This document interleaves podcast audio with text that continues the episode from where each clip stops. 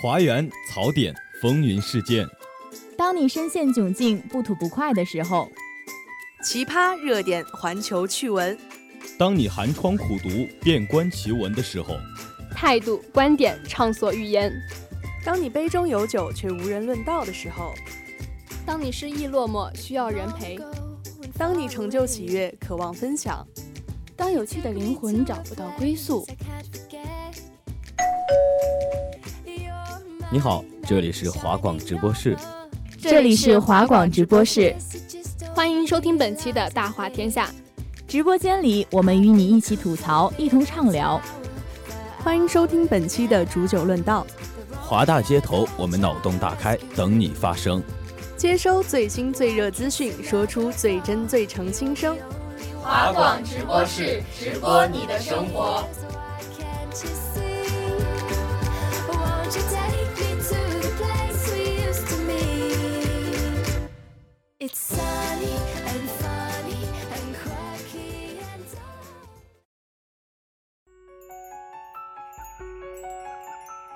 Hello，大家好，欢迎收听今天的华广直播室《大话天下之心心念念美食特辑》。我是主播火锅小白，我是主播面食小白。等了这么久，直播室一年一度的美食特辑终于又来了。我真的有太多太多美食想要和大家安利了。看你刚才在吃螺蛳粉，吃的那么香，就知道你平时肯定是个小吃货。除了爱吃，我还是美食节目的忠实粉丝哟。像是《舌尖上的中国》呀，《风味人间》什么的，根本就是基本操作。拜托了冰箱，完全是我的下饭综艺。现在结束了，我的饭都变得没那么香了。那你可以去看吃播呀。我半夜睡前就经常看那些美食博主的视频，就比如说韩国的那个大嘴欧尼，我每次看他吃的就特别香。当我第一次看他视频的时候，就觉得一个人的嘴巴怎么可以那么的大，手掌大的鸡腿竟然两口就吃完了，看得我真的超级治愈。听你这么说，我感觉晚上在床上都会看得流口水吧。而且加上它的那个声音效果，真的是色香味俱全。像是这种小视频嘛，就会有一种魔力，刷完一个接一个的。相信大家都跟我一样吧？确实呀，这样一刷就刷到深夜，越到深夜就越饿，越饿就更想刷了呀。不只是如此，我看到这些视频的时候，还知道了很多奇葩的食物，也长了不少见识。毕竟中国地大物博嘛，各地都有特色美食。那我们现在就和大家一起来分享一下吧。一火锅篇。秋天的第一杯奶茶刚刚过去了，最近微博、朋友圈啊都被冬天的第一场雪给刷屏了。虽然说厦门的天气没有进入冬天的状态，但是冬天的第一顿火锅真的应该马上安排上了。那说到火锅，作为川妹子的我可有绝对的发言权。我觉得应该没有人会不喜欢火锅吧。我就特别喜欢。说到火锅，我也是行家呀，我可吃过不少。我请你吃鸳鸯锅、清汤锅、麻辣锅、香辣锅、酸汤锅。好了好了好了，你这算什么各种各样的火锅呀？不过就是换了个汤底而已吧。这你就没见过世面了。那我就来给你科普科普。除了我们那儿的牛油火锅呀，还有东北的酸菜白肉火锅、云南野生菌火锅、北京铜锅涮肉和潮汕的牛肉火锅。还有一些比较冷门小众的呢，比如贵州的牛瘪火锅、四川高线土火锅、海南糟粕醋火锅呀，这些你都吃过吗？我虽然没有都吃过，但都有所耳闻了。我一直觉得呀，火锅不就是一个锅底在涮菜吗？还真是没有想到有这么多种类。那你给我介绍介绍呗。好的呀，那首先来给你介绍一下重庆的麻辣火锅。这个火锅就比较有名了，麻辣鲜香，浓为一体，辣但是又不燥，鲜而不腻，而且可以说是极具重庆的饮食文化特色了。你现在这么一说，这个名字，我脑子里都可以想象到那个红油油的锅底了。除了锅底呀，还有正宗的川香的辣香，烫菜的鲜香嫩脆，配菜一定要点毛肚、肥牛、千层肚、鸭肠什么的。对了，还有。一定要点土豆，煮到最后超级入味，而且还可以入口即化哟。天哪！听你这么一介绍，我决定一定要去重庆吃一次最正宗的重庆火锅了。那如果你是第一次去川渝吃火锅的话，那我首先要向你推荐的就是九宫格了。吃火锅一定要吃九宫格，九宫格的吃法也还是很有讲究的呢。啊，有这说法？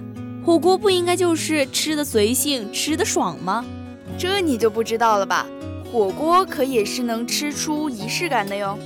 九宫格火锅呀，中间的格子受火最多，温度最高，适合涮肉味比较快的肉食，像是毛肚呀、鸭肠啊什么的，味道超级香醇。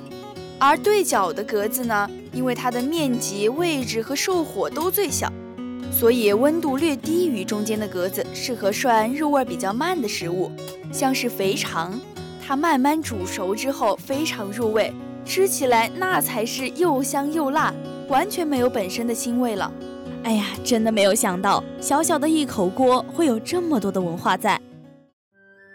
重庆人将这多山多水却又炙热的重庆自然环境融入了重庆的火锅之中，形成了重庆火锅麻辣鲜香、味道浓烈而又醇厚的特点。重庆火锅中的红汤又恰到好处地体现了重庆人火热的性格。勇敢担当、豪爽血性、不拘小节的江湖豪情，重庆火锅中的清汤啊，又柔美纯正，完美的诠释了重庆柔情又热辣的独特个性。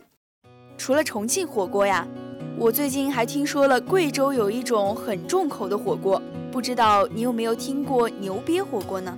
这我之前刷美食节目的时候看过，它不还有个别名叫牛粪火锅吗？我知道它还有挺多功效的，但还是严重怀疑它能不能下口。听这名字就很带劲啊！你还别说，每年都有大批游客专门跑去贵州品尝这个只有在当地才最正宗的美食呢。而且听说它在制作的工艺上都是非常讲究的，它选的牛啊不能是饲料喂养的，要吃天然草才行。天哪，这就是喝着露水长大的牛吧？其实说这么久，我还不知道牛瘪到底是个什么呢。之前我也没有听说过，不过上一次正好刷到有做这个牛瘪火锅的视频。牛瘪啊，就是牛胃里没有消化的草汁，把牛胃还有小肠里没有完全消化的食物取出来，挤出里面的液体，再加上牛胆汁以及各种配料，放入火锅中温火慢熬。等到香料和草药的香味和牛瘪融合，就可以做火锅的底料来食用了。哦，这听着着实有些重口味呀。但是呢，它在一定的程度上，牛瘪它有保健的功能，牛胆呢又有消炎的功效。吃了这健康的牛瘪呀，都不用吃九九九感冒灵了。那它的汤底岂不是绿色的？那这看起来还是蛮健康的。那去了贵州，冲着这些保健的功效。我也会去吃吃它的。就算你见过牛瘪火锅，但还有一种火锅你绝对没有听说过。那你说来听听，菊花火锅你有听说过吗？啊，什么火锅？菊花火锅？是我知道的那种黄色的菊花吗？啊，还有黄色的吗？我以为菊花都是白毛菊、白毛刺、白毛狮子、白牡丹这些呢。我可真羡慕你，还见过黄色的菊花呀！哦天哪！你竟然只见过这些富丽堂皇的菊花，哎，终究是我不配了。啊，那采菊东篱下，悠然见南山，你总听过吧？那可不，陶渊明的名句我当然听过了。这菊花火锅呀，其实就是陶渊明的首创，到了慈禧老佛爷那儿就奢华的有些过分了呀。原来这菊花火锅历史这么久远啊！的确呀，而且它的工序麻烦的很。还需要我的管家亲自开私人飞机跑去法国，空运来最新鲜的鲍鱼啊、海参什么的，还得等刚从后花园摘下来的菊花撕成丝，等它的清香渗入汤里之后，才能开始下菜。我还记得我小时候有一次为了吃这个菊花火锅呀，足足走了半个小时才从卧室走到客厅，可能就是辛苦付出之后，吃这个菊花火锅才觉得更加的鲜甜吧。哦哟，老凡尔赛人了！天哪，你们最近怎么老是凡尔赛凡尔赛的？这凡尔赛到底是什么意思呀？凡尔赛你不知道吗？就是用最朴素的话摆出最高的姿态啊！凡尔赛怎么就摆姿态了呀？我觉得凡尔赛宫在我们家边上也没多高级吧，还没我家大呢。哎，好了好了，不给你评了，还是回到菊花火锅上吧。哎，刚才听你这么一说呀，这菊花火锅那岂不是芬芳扑鼻、别具风味，简直是火锅家庭中的上上品啊！但是对于我这种喜欢吃重口味的人来说，还是有点索然无味的感觉。哦，这菊花火锅它与麻辣鲜香重口味的火锅不同，它呀是鲜甜味儿的，给人一种耳目一新的感觉，还有药膳的功效呢。啥时候有机会你要来尝一尝吗？好吧。那就请你的管家开飞机来接我吧。二面食篇，终于到面食了，终于到你的主场了哈。那可不是嘛，我们湖南人啊都喜欢嗦粉，肯定你听到不少湖南的朋友们一到厦门就发牢骚，天天念着想嗦粉。我天天听他们说，听得我觉得你们的粉儿一定超美味吧，我超级期待。这应该只能算是我们湖南人的一种习惯吧。要说有什么特别有名的面，那还真不多。但是我觉得啊，你们湖南人对嗦粉儿那绝对是真爱了。确实，对面食这一块呀，完全就没有抵抗力。什么山西刀削面呀，河南烩面，四川担担面，北京炸酱面，武汉热干面。现在呀，我就真的超级纠结，到底要选哪些出来和大家一起分享呢？像是我们学校周边呀，就有超多好吃的面食。天哪，真的吗？快给我安利一下吧！我最近正愁不知道该吃些什么了呢。OK，那就从我们当地厦门说起吧。那么在厦门呢，就不得不把沙茶面拿出来说一说了啊。但是我听我同学说沙茶面它不好吃的呀。可能是里面的沙茶酱不是每个人都可以接受的吧，所以就评价都不同。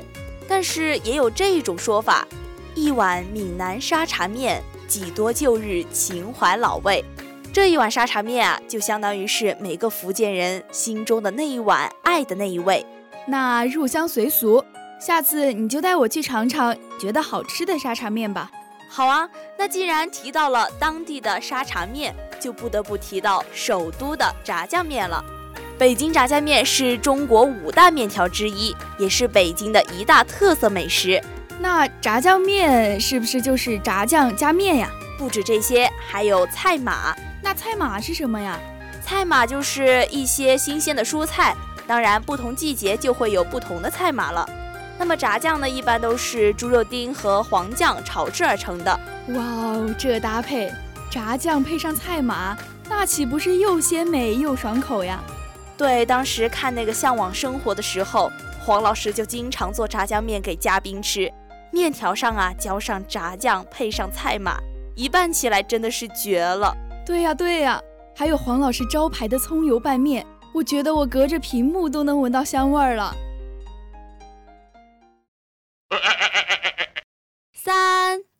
特色小吃篇。说到小吃啊，我现在就想立马飞到西街去，什么杂粮煎饼啊、烤冷面、烤红薯，哎，还有还有臭豆腐、糖炒栗子、蛤蜊煎。哦，对对对对对，这些完全都是我的心头好嘛！而且啊，这些小吃都很有地方特色。煎饼果子呢是天津的特色小吃，天津人注重传统，他们也豁达乐观。哟哟，切克闹煎饼果子来一套。对呀，这也体现了天津人的豁达乐观嘛。他们常常都会买一套煎饼果子，然后再尝尝十八街的麻花，在园子里头听听戏，什么钱不钱的，他们图的就是一个乐呵。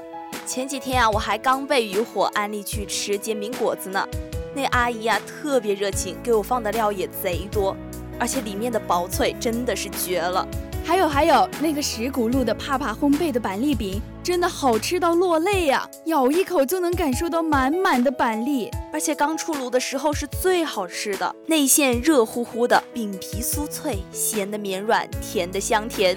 哎呦，我每次去买一定是一半是咸的，一半是甜的，雨露均沾嘛，还可以打包一盒回家当做伴手礼，也特别合适吧。那路途就有点远了，恐怕会馊喽。哎呦，那确实也是，但是它就是太好吃了嘛，我真的很想和家人朋友们分享呢。那可以邀请他们到厦门来玩呀，吃到最新鲜的美食。今天的时间怎么过得这么快呀？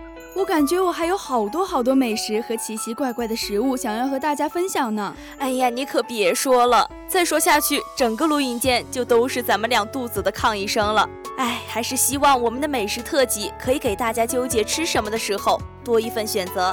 不过美食虽多，可不要贪多哟。我们在日常的学习生活中，还是要保证饮食的健康规律的。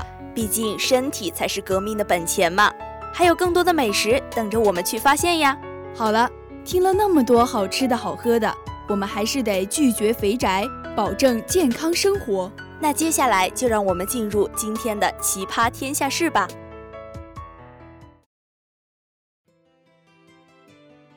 欢迎来到今天的奇葩天下事。有一说一，虽然厦门现在呢已经十二月份了，但直到今天呢，我还穿着一件 T 恤，真的一点冬天的体验感都没有。对啊，和我家乡天气完全不一样呢。现在我家里啊，已经可以穿大棉袄了。哎，我们也是，就好像从十一月份开始吧，就穿上了。而且我们那边就甘肃嘛，还算比较早去下雪的。然后呢，每天在朋友圈看到他们发一些玩雪的视频啊、照片，就特别特别酸。我也超羡慕。我最近呢就看到了一个新闻，在吉林长春啊，有一位学生丢了衣服，你猜怎么着？居然被雪藏起来了。被雪藏，这不一般是用在比如说明星啊得罪了什么人之后，他被雪藏了。一件衣服被雪藏，还真有点想象不到。但是你说东北下雪吧，我就经常看见。抖音上面出了很多相关的搞笑的东西，就比如说有个人呢，他家里面地势比较低，结果呢睡了一觉，早上打开门的时候呢，门口全都是雪，堆的就能有门框那么高。我看到之后都惊了。你这啊可不算什么，我要跟你说的是，其实是这样的，这位学生呢出去找他被雪藏的衣服，找了很久他都没有找到，原本以为丢了。结果在楼下发现他的衣服冻成了一只兔子，就特像《神雕侠侣》里的那只雕一样。回到宿舍呢，也是被舍友嘲笑了一番，说他是出去打猎。哎，在东北过冬也太难了，好好的一件衣服呢就被冻成了那样。但是像我们在厦门的话呢，其实晒衣服也有一些困扰，就经常是晒在外面，然后隔天就找不到了。对我也有过这样的情况。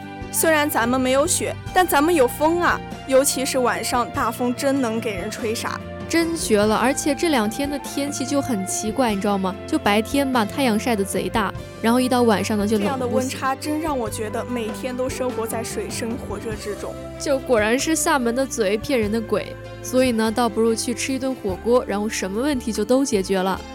今天的节目就到这里结束啦。播音：芋泥、南河、菠萝、渔火。采编海地，机务奔波霸，感谢您的收听，我们下期再见啦。